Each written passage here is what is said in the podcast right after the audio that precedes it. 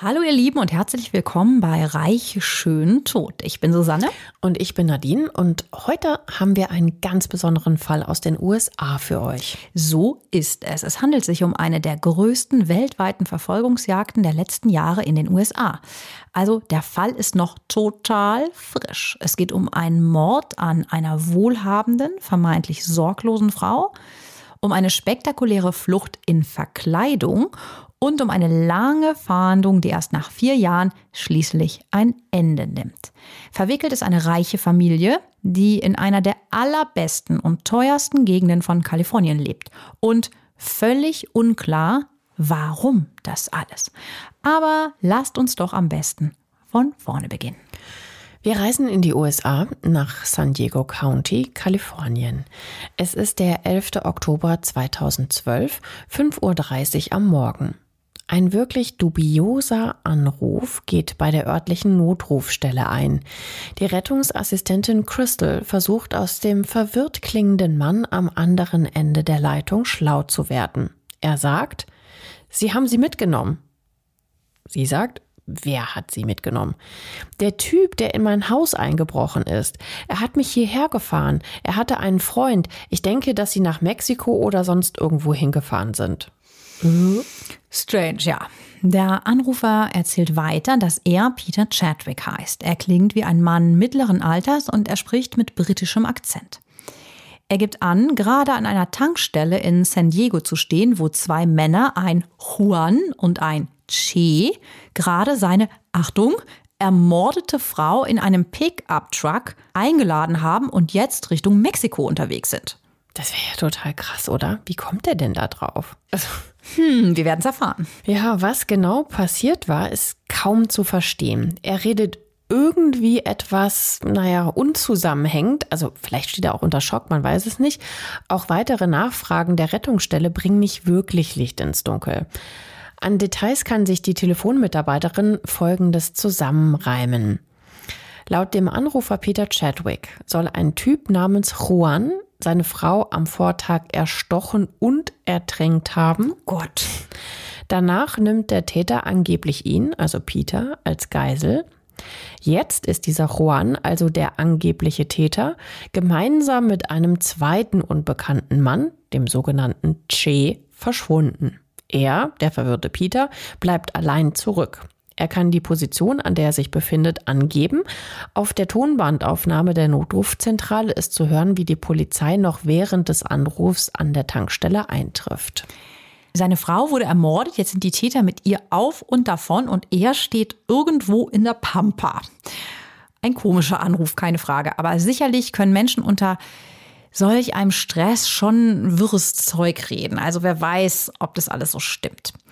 Doch bevor wir uns damit beschäftigen, was es mit diesem Anruf genau auf sich hat und wir weiter in die Polizeiermittlungen und die Vernehmung gehen, schauen wir uns erstmal an, wer dieser Peter Chadwick und seine angeblich getötete Frau Quicho Lim Chadwick eigentlich sind. Dafür machen wir uns auf nach Newport Beach. Das ist etwa 100 Kilometer entfernt von der Tankstelle in San Diego County, wo der Notruf abgesetzt wurde. Newport Beach liegt in Südkalifornien und gehört zur Region Orange County.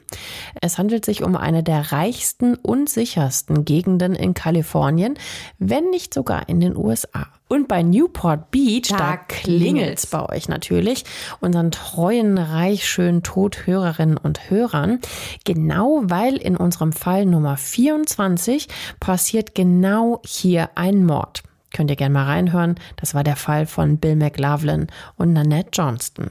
Und äh, der Bill McLaughlin war ja auch ein waschechter Millionär, der in einem extrem noblen Golfclub ein- und ausging. Also die Gegend hier um Newport Beach ist so wohlhabend, dass auch Stars und Sternchen wie die Schauspielerinnen Michelle Pfeiffer, Kelly McGillis und Actionstar Jean-Claude Van Damme hier ihre fetten Villen haben. Und wer kann es ihnen verdenken, ne?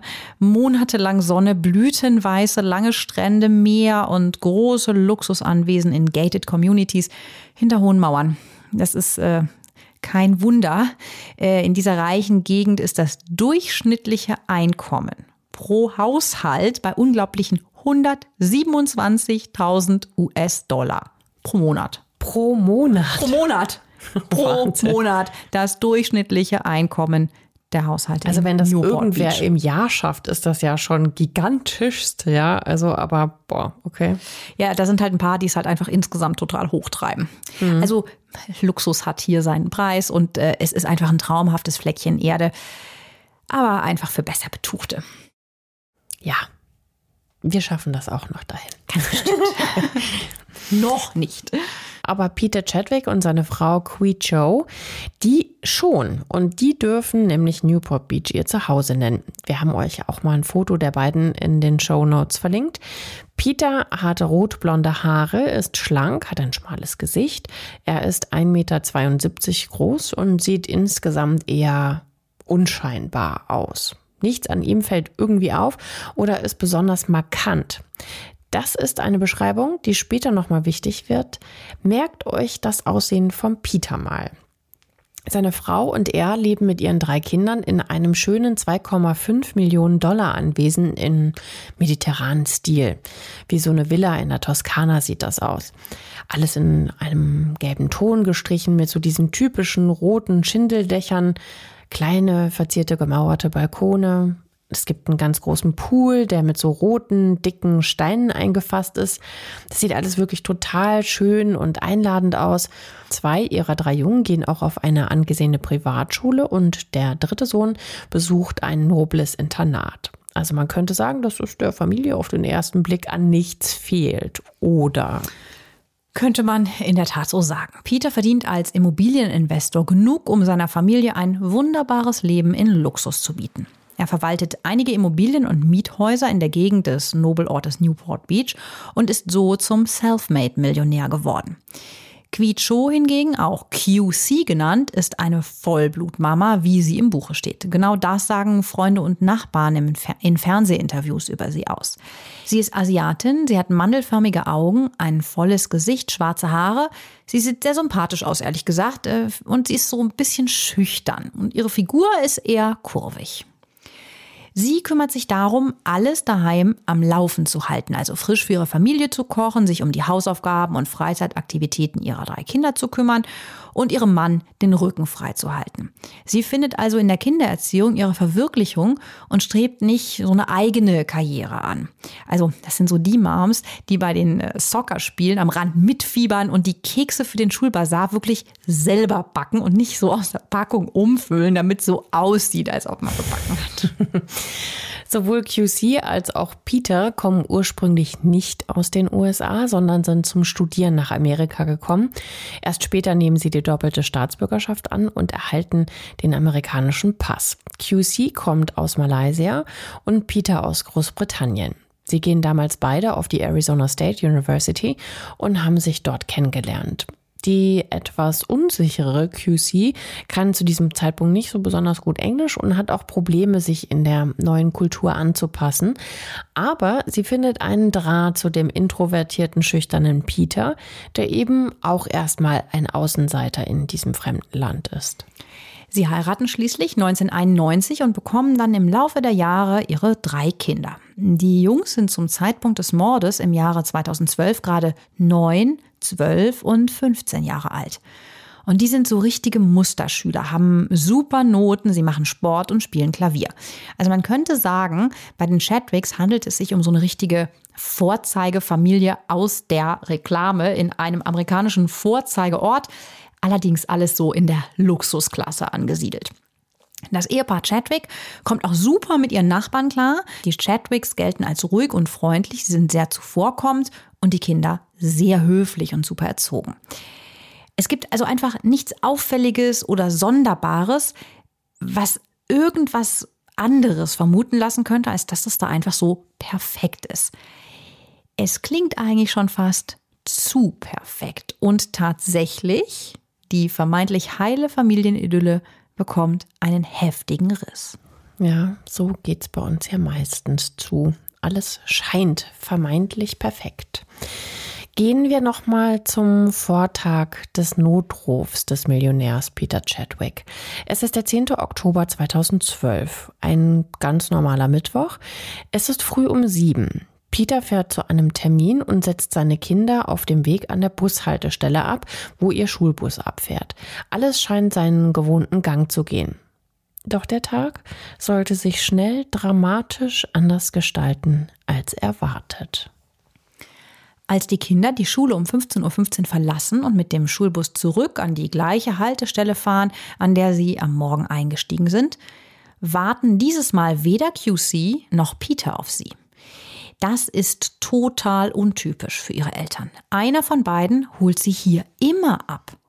Aber die sind bestimmt nur aufgehalten worden und kommen bald wieder, denken die Kids. Nichts ahnend setzen sie sich also geduldig auf eine Bank und warten einfach erstmal darauf, dass ihre Eltern sie irgendwann hier abholen. Als die dann aber auch nach längerem Warten immer noch nicht auftauchen, werden die Nachbarn, die gegenüber der Haltestelle wohnen, auf die Kinder aufmerksam. Sie versuchen, einen der beiden Elternteile per Telefon zu erreichen. Doch jeder Versuch bleibt ohne Ergebnis. Zu diesem Zeitpunkt vermutet sicherlich niemand etwas Schlimmes. Jeder hat in solch einer Nachbarschaft Verständnis für unvorhergesehene Dinge, passiert ja jedem Mal und man hilft sich auch einfach gern untereinander aus. So sorgen dann tatsächlich auch die Nachbarn dafür, dass Freunde der Familie Chadwick die Kinder abholen und betreuen. Mittlerweile ist es Abend geworden und nach mehreren erfolglosen Versuchen, Peter oder QC zu erreichen, verständigen diese Freunde der Chadwicks dann die Polizei. Die macht sich dann auch gleich auf den Weg zu dem Anwesen, um nach dem Rechten zu sehen. Und was sie vorfinden, ist erstmal nichts Ungewöhnliches. Das Haus sieht ordentlich und sauber aus. Das Mittagessen steht fertig gekocht in der Küche. Es macht eher den Anschein, als hätten die Chadwicks plötzlich das Haus verlassen müssen. Die Polizei geht zu diesem Zeitpunkt noch von einem persönlichen Notfall, also im Familien- oder Freundeskreis aus. Auf der Suche nach irgendeinem Anhaltspunkt, wo sich das Millionär-Ehepaar aufhalten könnte, schauen sich die Beamten weiter im Haus um und werden auf ein kleines Büro aufmerksam, das sich in einem der Nebenzimmer des Wohnzimmers befindet. Dort sieht es schon etwas anders aus. Der Safe, der sich im Zimmer befindet, ist weit geöffnet und sein Inhalt liegt überall verstreut herum. Pässe, Dokumente, Wertpapiere, Schmuck, alles liegt hier verteilt auf dem Schreibtisch. Es sieht so aus, als hätte es jemand hier sehr eilig gehabt und etwas gesucht. Da dieser Raum kaum zu dem Rest des sehr aufgeräumten Hauses passt, beschließt die Polizei, sich jetzt auch im oberen Stockwerk umzusehen.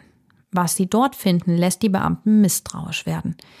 Im Elternschlafzimmer, das mit einem Badezimmer verbunden ist, finden Sie tatsächlich Blut.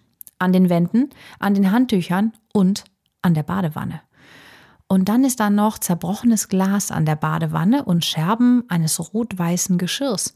Vielleicht ein Teller oder eine Vase? Wir haben euch Bilder von der Badewanne aus den Originalpolizeifotos mal in den Shownotes verlinkt, aber auch hier im ersten Stock keine Spur, weder von Peter noch von QC.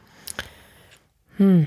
Ja, jetzt wird es langsam wirklich spannend. Die Polizei überprüft die nahegelegenen Krankenhäuser. Vielleicht handelt es sich um einen Unfall, aber auch dort suchen sie vergebens. Peter oder QC sind nicht hierher eingeliefert worden. Sie scheinen also wie vom Erdboden verschluckt. Mit einem Durchsuchungsbefehl stellen die Beamten dann das Haus komplett auf den Kopf und finden QCs Handy und auch Schmuck.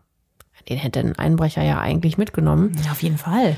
Sie werten natürlich auch die Bänder der Überwachungskamera aus, die den Außenbereich des Hauses filmt. Hier ist als letztes Lebenszeichen zu sehen, wie Peter mit seinem SUV, der in der Garage stand, um 13.35 Uhr das Haus verlässt. Peter sitzt am Steuer.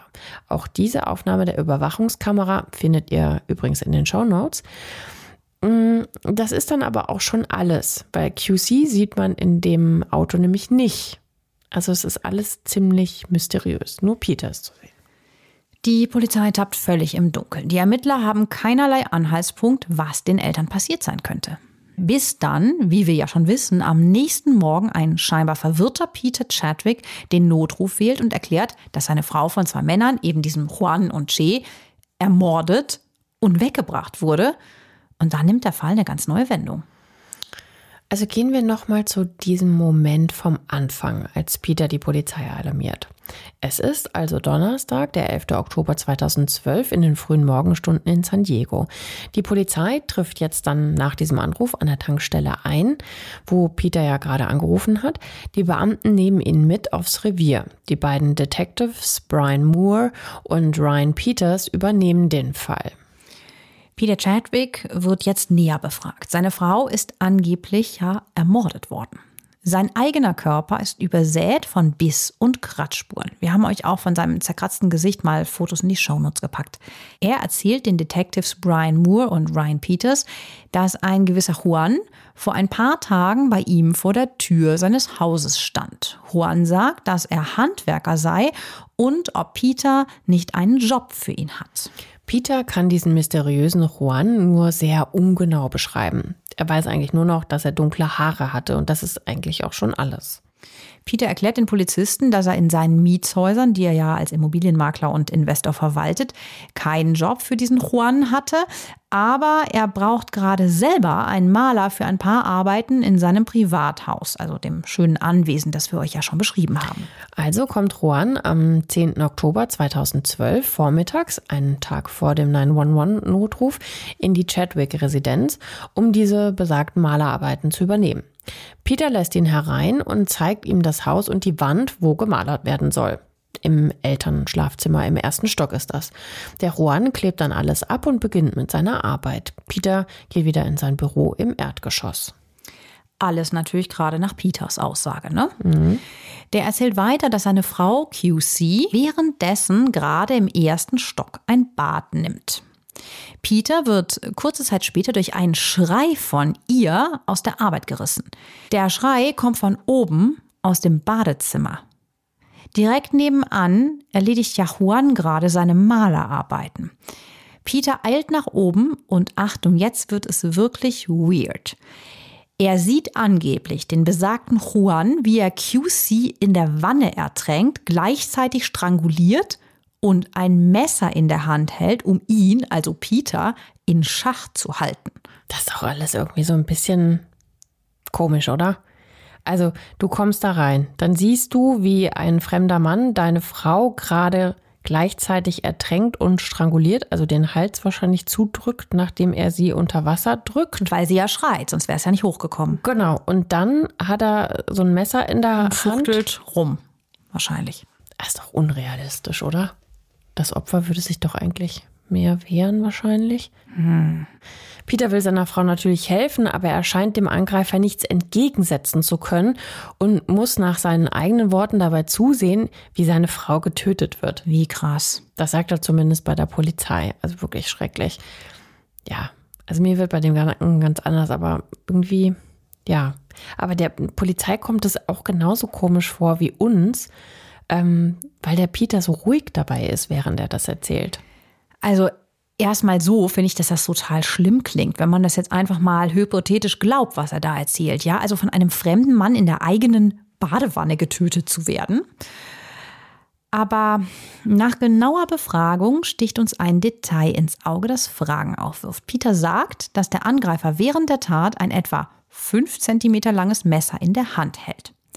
Also Fünf Zentimeter, das ist im besten Falle so groß wie ein Taschenmesser. Ja, wie so ein Kartoffelschälmesser, ne? Das ist ja total mini. Und das soll der Grund sein, weshalb Peter in dieser Situation absolut nichts ausrichten kann. Also ehrlich gesagt, erwartet man sich im Fall eines Mordes ja schon ein bisschen mehr von seinem Mann, oder?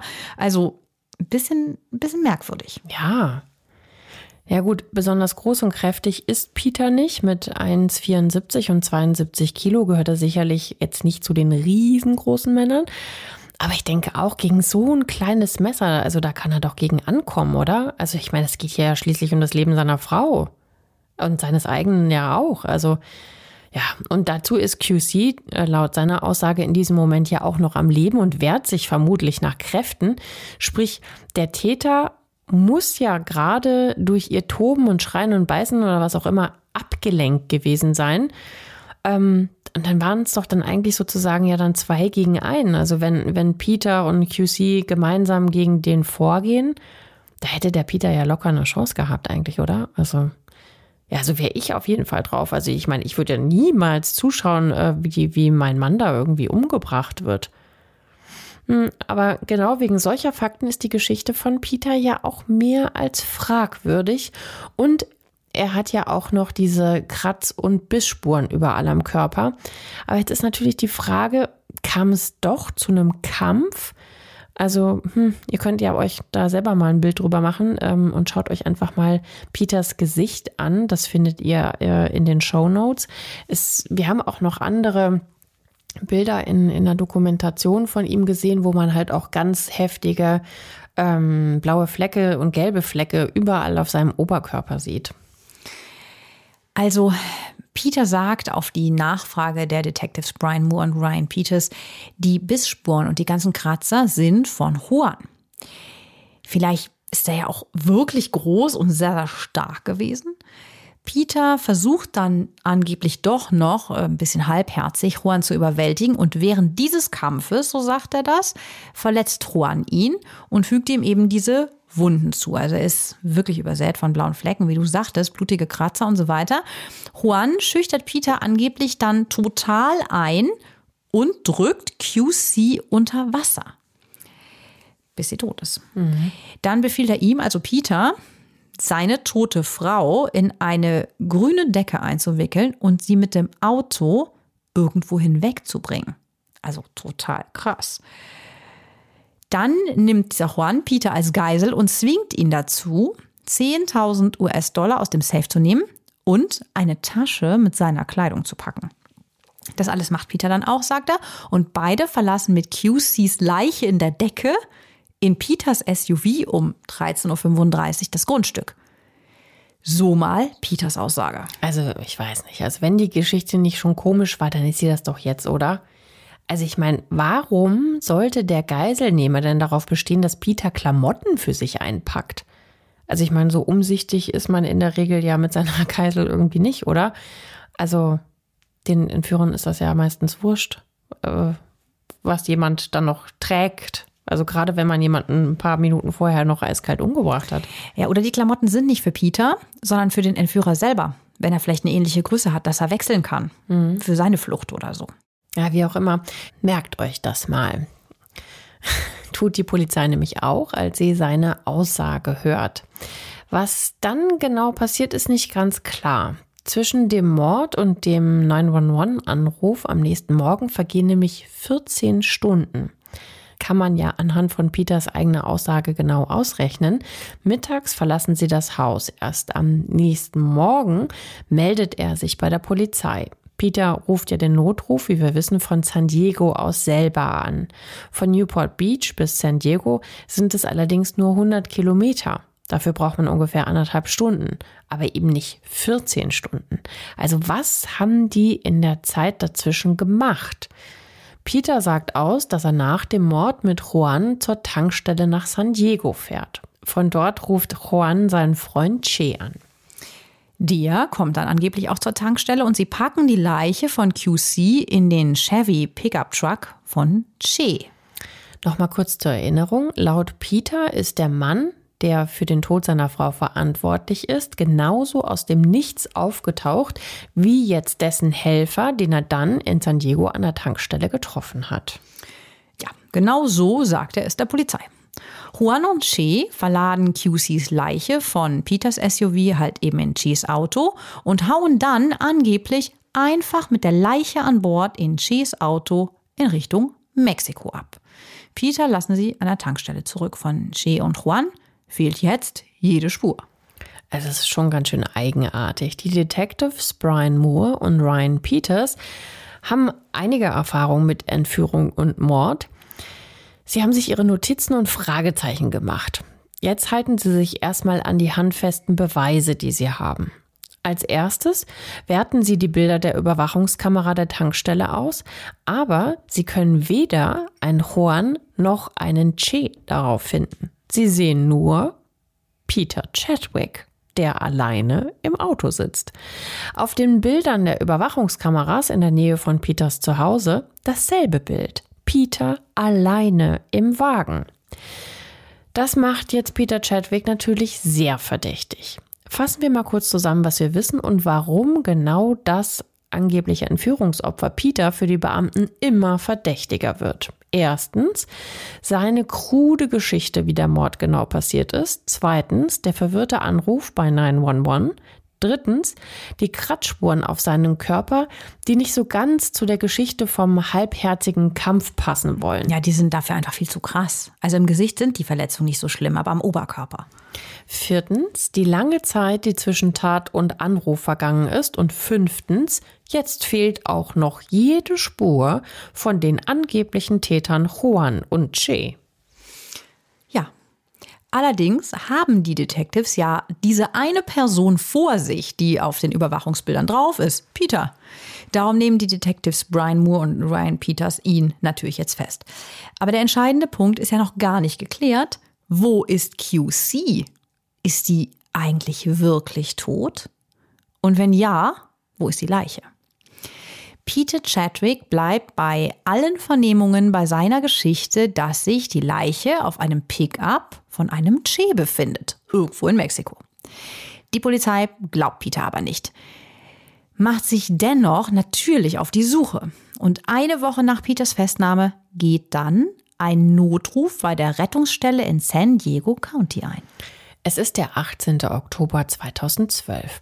Ein Hausbesitzer aus Wildcat Canyon macht einen schockierenden Fund in seinem Müllcontainer. Das ist so ein Riesencontainer, den man eigentlich von so Baustellen kennt. Die schon sehr verweste Leiche einer mm. asiatischen Frau liegt nämlich da drin und es ist tatsächlich QC. Sie ist in der besagten grünen Decke eingewickelt. Schmuck, ein Portemonnaie und 10.000 Dollar liegen mit ihr im Container. Die Gerichtsmediziner werden später feststellen, dass die Mutter von drei Kindern erdrosselt wurde.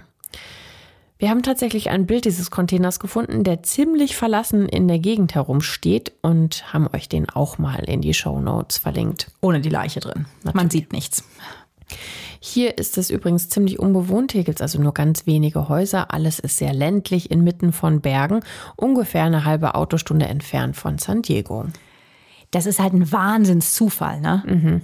Also, dass ihre Leiche überhaupt gefunden wurde, ist, ist eigentlich total unwahrscheinlich, denn normalerweise wird der Müll aus diesem Container jede Woche abgeholt.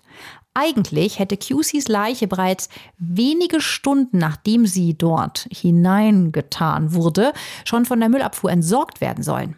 Aber der Mann, dem das Grundstück gehört, auf dem dieser große Container steht, hat die Rechnung nicht bezahlt. Und deshalb wird der Container dieses Mal nicht entleert. Ein total verrückter Zufall. Ja, um diesen Fall zu lösen, ist das tatsächlich allerdings ein sehr glücklicher Zufall, weil die Polizei jetzt die Leiche hat und so Peter Chadwick wegen Mordes an seiner Frau vor Gericht bringen kann. Denn so sieht es die Staatsanwaltschaft. Einen anderen Verdächtigen gibt es nicht. Die Sache hat allerdings einen Haken. Denn solange das Verfahren nicht läuft, darf er gegen Kaution das Gefängnis verlassen. Peter zahlt eine Million Dollar und kommt so wieder auf freien Fuß. Ja, das ist jetzt auch nicht total unüblich, denn er hat keine Vorstrafen, gilt nicht als gefährlich und wird das Land schon wegen seiner drei Kinder wahrscheinlich nicht verlassen. So zumindest die Vermutung. Der unter Mordverdacht stehende Millionär Peter Chadwick darf, nachdem er seine beiden Pässe ausgehändigt hat, also nach Hause gehen. Seine Kinder kommen erstmal in ein Internat. Unter diesen besonderen Umständen darf Peter sich nicht um sie kümmern. Daher kommen sie halt eben aufs Internat. Peter fährt jetzt QCs Auto, da seins immer noch als Beweisstück bei der Polizei ist und zieht zu seinem Vater nach Santa Barbara. Am Anfang scheint alles gut zu laufen. Während der Prozessvorbereitung muss er auch immer wieder zu Vernehmungen erscheinen, was er auch tut. Aber wir springen jetzt mal weiter ins Jahr 2015. Der Prozess hat auch gut zwei Jahre nach dem Mord noch nicht begonnen. Weitere Vorbereitungen laufen, doch ein Verhandlungstermin steht noch aus. Und dann passiert's. Kurz nachdem das neue Jahr eingeläutet wird, taucht Peter auf einmal zu einer Routineanhörung am 5. Januar 2015 nicht auf. Die Polizei ist sofort alarmiert und befragt seinen Vater, Michael Chadwick. Der behauptet, dass Peter suizidgefährdet sei und sich vielleicht etwas angetan hat. Die Polizei fahndet sofort nach Peter Chadwick und rechnet schon mit seinem möglichen Selbstmord. Peter allerdings ist gar nicht tot, sondern sehr lebendig und sehr weit weg. Er hat sich nämlich abgesetzt und befindet sich auf der Flucht. Er ist längst über alle Berge, als eine internationale Großfahndung nach ihm eingeleitet wird. Und jetzt stellt sich raus, seine Flucht hat er offenbar wesentlich besser geplant als vermutlich den Mord an seiner Frau. Die letzten Aufnahmen auf einer Überwachungskamera am Flughafen von Santa Barbara sind vom 9. Januar 2015. Das Foto der Überwachungskamera im Flughafen haben wir euch auch mal in den Shownotes verlinkt. An diesem Tag fährt er, Achtung, als Frau verkleidet zum Flughafen. Das sagt später sein Taxifahrer aus, den die Polizei ausfindig machen kann. Dort läuft Peter einige Zeit als Frau angezogen umher, zieht sich dann aber wieder um. Das beweisen Bilder einer Überwachungskamera dann später. Danach verlässt er das Flughafengebäude wieder und steigt in ein anderes Taxi. Und von da an ist er wie vom Erdboden verschluckt. Die Detectives Brian Moore und Ryan Peters merken schnell, dass Peter Chadwick in den letzten zwei Jahren seine Flucht minutiös geplant haben muss.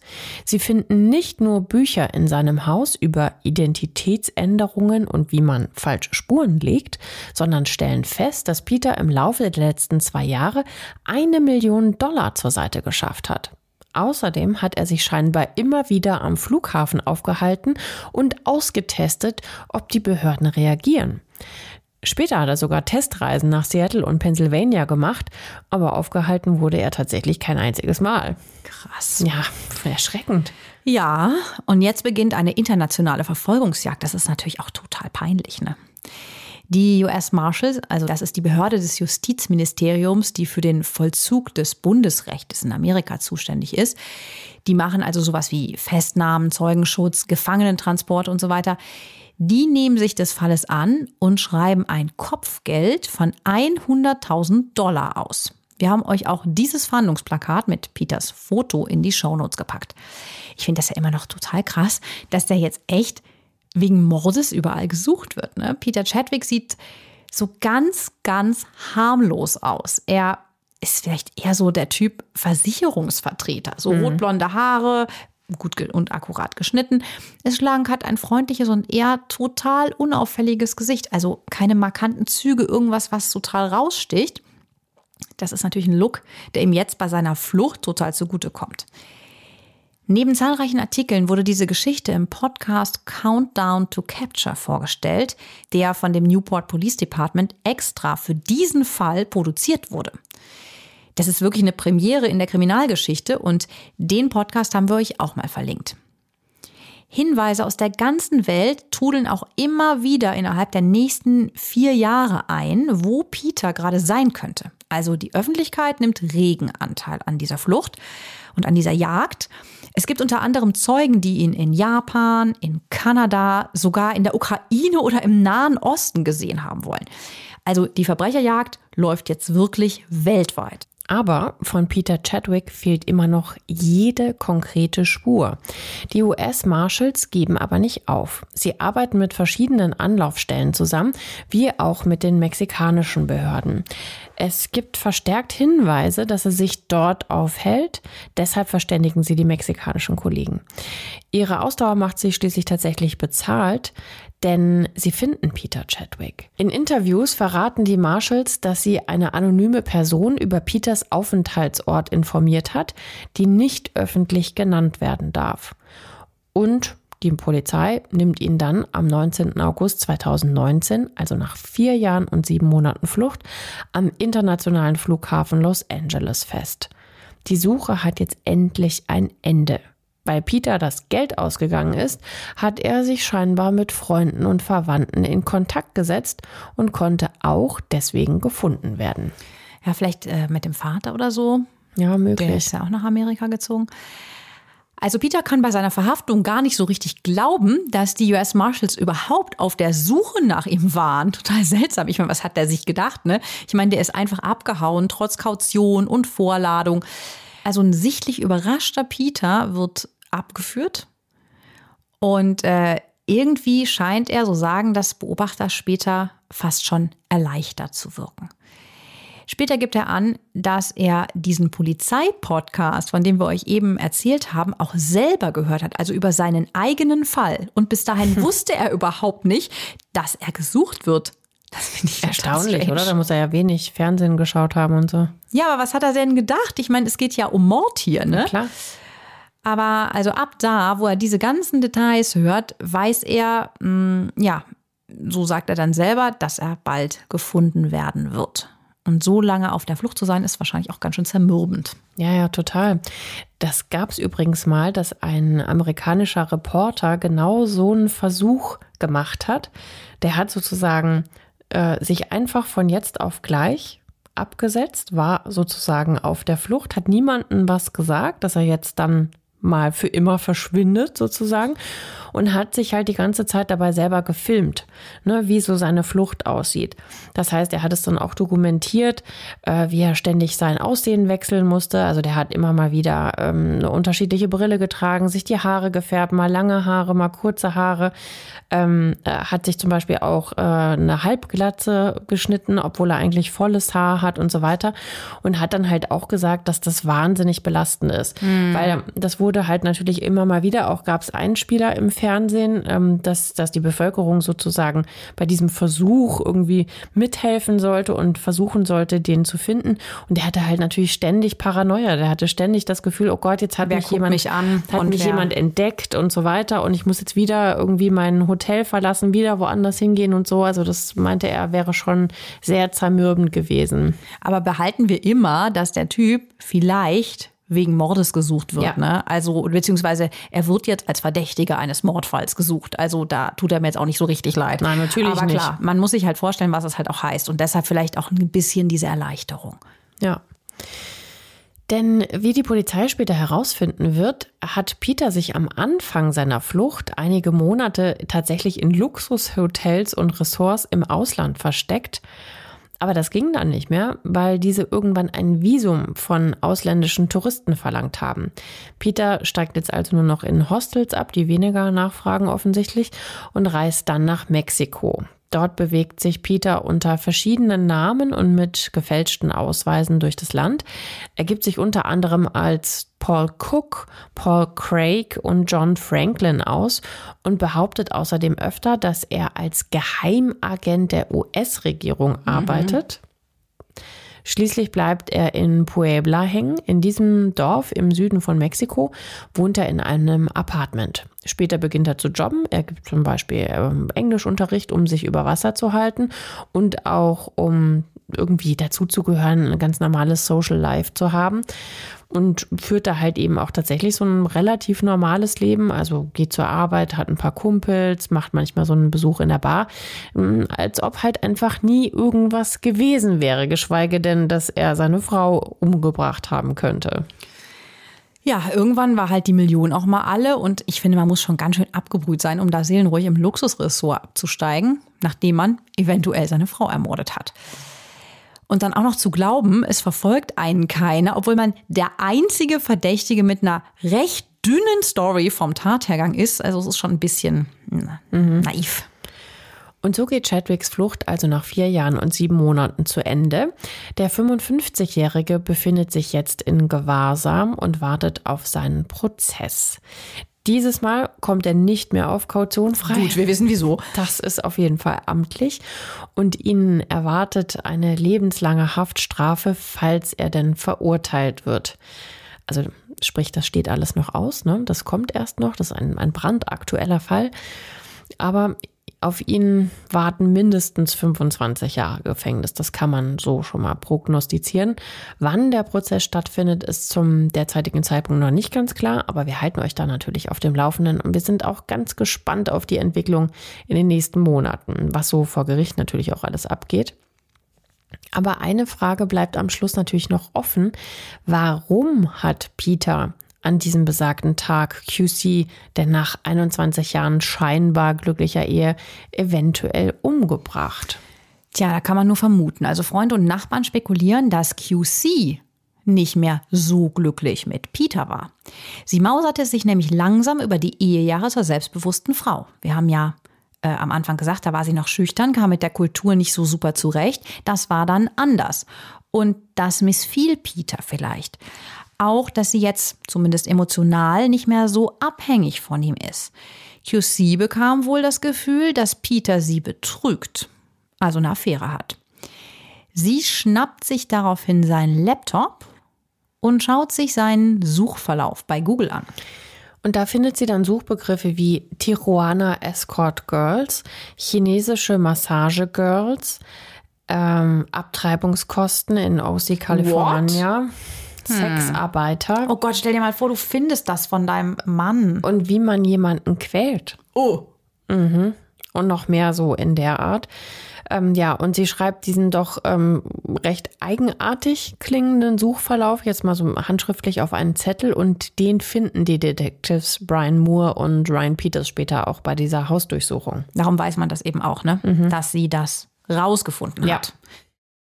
Also was an diesem Tag, dem 10.10.2012 genau passiert ist, kann am Ende nur Peter Chadwick beantworten. Aber ein mögliches Szenario ist, dass QC ihn vielleicht mit dieser Liste konfrontiert hat und vielleicht eine Scheidung verlangt hat. Vielleicht ist Peter dann ausgerastet, es kam zu einem Streit und er hat sie dann im Affekt getötet. Oder eventuell fürchtete er die hohen Scheidungskosten und hat es dann geplant. Mhm. Und nachdem er sie getötet hatte, also wir spekulieren das jetzt hier gerade mal, ähm, verlässt er das Grundstück mit der Leiche und fährt etwa 14 Stunden durch die Gegend. Er sucht vielleicht einen guten abgelegenen Platz, um die Leiche loszuwerden. Als er QC im freistehenden Müllcontainer entsorgt hat, ruft er den Notruf an und erzählt seine wirre, nicht durchdachte Geschichte, was mit seiner Frau passiert ist. Also jetzt mal alles unter dem Motto könnte, das ist spekulativ. Also Peter hat dazu noch keine eindeutige Aussage gemacht. Der versucht jetzt natürlich noch davon zu kommen. Ne? Ja, wahrscheinlich weiß bis zum Prozess hm. einfach auch niemand, was in Peter Chadwick wirklich vorgeht. Seine Kinder waren in dieser Zeit, wie wir erzählt haben, auf einem Internat und sind jetzt in der Obhut von QCs Familie. Freunde sagen, dass die Kinder trotz der Umstände so ganz okay klarkommen und versuchen, sich so gut wie möglich mit der Situation, ja, sie versuchen so gut wie möglich mit der Situation fertig zu werden. Ist ja hart genug. Ne? Die Mutter mhm. ist grausam ermordet, der Vater unter Verdacht im Gefängnis. Und davor war alles so mega idyllisch. Mhm. Scheinbar. Der Vater hat sich übrigens auch nie nach denen erkundigt. Ne? Also weder ähm, auf der Flucht hat er mal versucht, mit denen Kontakt aufzunehmen. Das kann man aus Fluchtgründen vielleicht noch ähm, nachvollziehen. Aber auch danach hat er nie gefragt, wie es denen geht oder wo die sind oder so. Die QC wurde im Rose Hills Memorial Park in äh, Los Angeles County beigesetzt. Die Inschrift auf ihrem Grabstein ist sowohl einfühlsam als auch irgendwie verstörend. Dort steht nämlich hingebungsvolle Mutter dreier guter Jungs. Sie waren ihre Liebe, ihr Leben und ihre Freude. Geliebt von Söhnen, Ehemann, Brüdern, Schwestern, Verwandten und Freunden gegangen, aber nicht vergessen. Oh Mann, da bekomme ich echt Gänsehaut. Ich meine, wie konnte die Familie zulassen, dass der liebende Ehemann, der immerhin unter Mordverdacht steht, auch auf dem Grabstein seines potenziellen Opfers steht? Ein bisschen makaber ist das schon, ne? Ja, finde ich auch. Vielleicht erfahren wir ja irgendwann, was der Grund für diese Entscheidung war und ob er überhaupt der Mörder war. Ich bin auf jeden Fall gespannt, wie und wann der Prozess gegen Peter Chadwick endet. Da sagen wir euch natürlich entsprechend Bescheid. Also ich hoffe, er bekommt seine gerechte Strafe, wenn sich denn dann alles wirklich aufklärt. Aber was denkt ihr denn über diesen Fall? Lasst es uns gerne wissen und schreibt uns Mail über reichschöntod.julep.de oder natürlich auf Instagram. Empfehlt uns gerne weiter. Ja, lasst uns einfach weiterhin in Kontakt bleiben. Das macht uns immer am meisten Spaß von euch zu hören, ähm, wie es euch gefallen hat oder welche Themen ihr in Zukunft hier gerne hören möchtet. Ja, schön, dass ihr heute wieder mit dabei wart und wir verabschieden uns für heute und hören uns am Montag. hören uns am Montag wieder. Habt eine schöne Woche. Bis, Bis dahin. dahin. Tschüss. Ciao.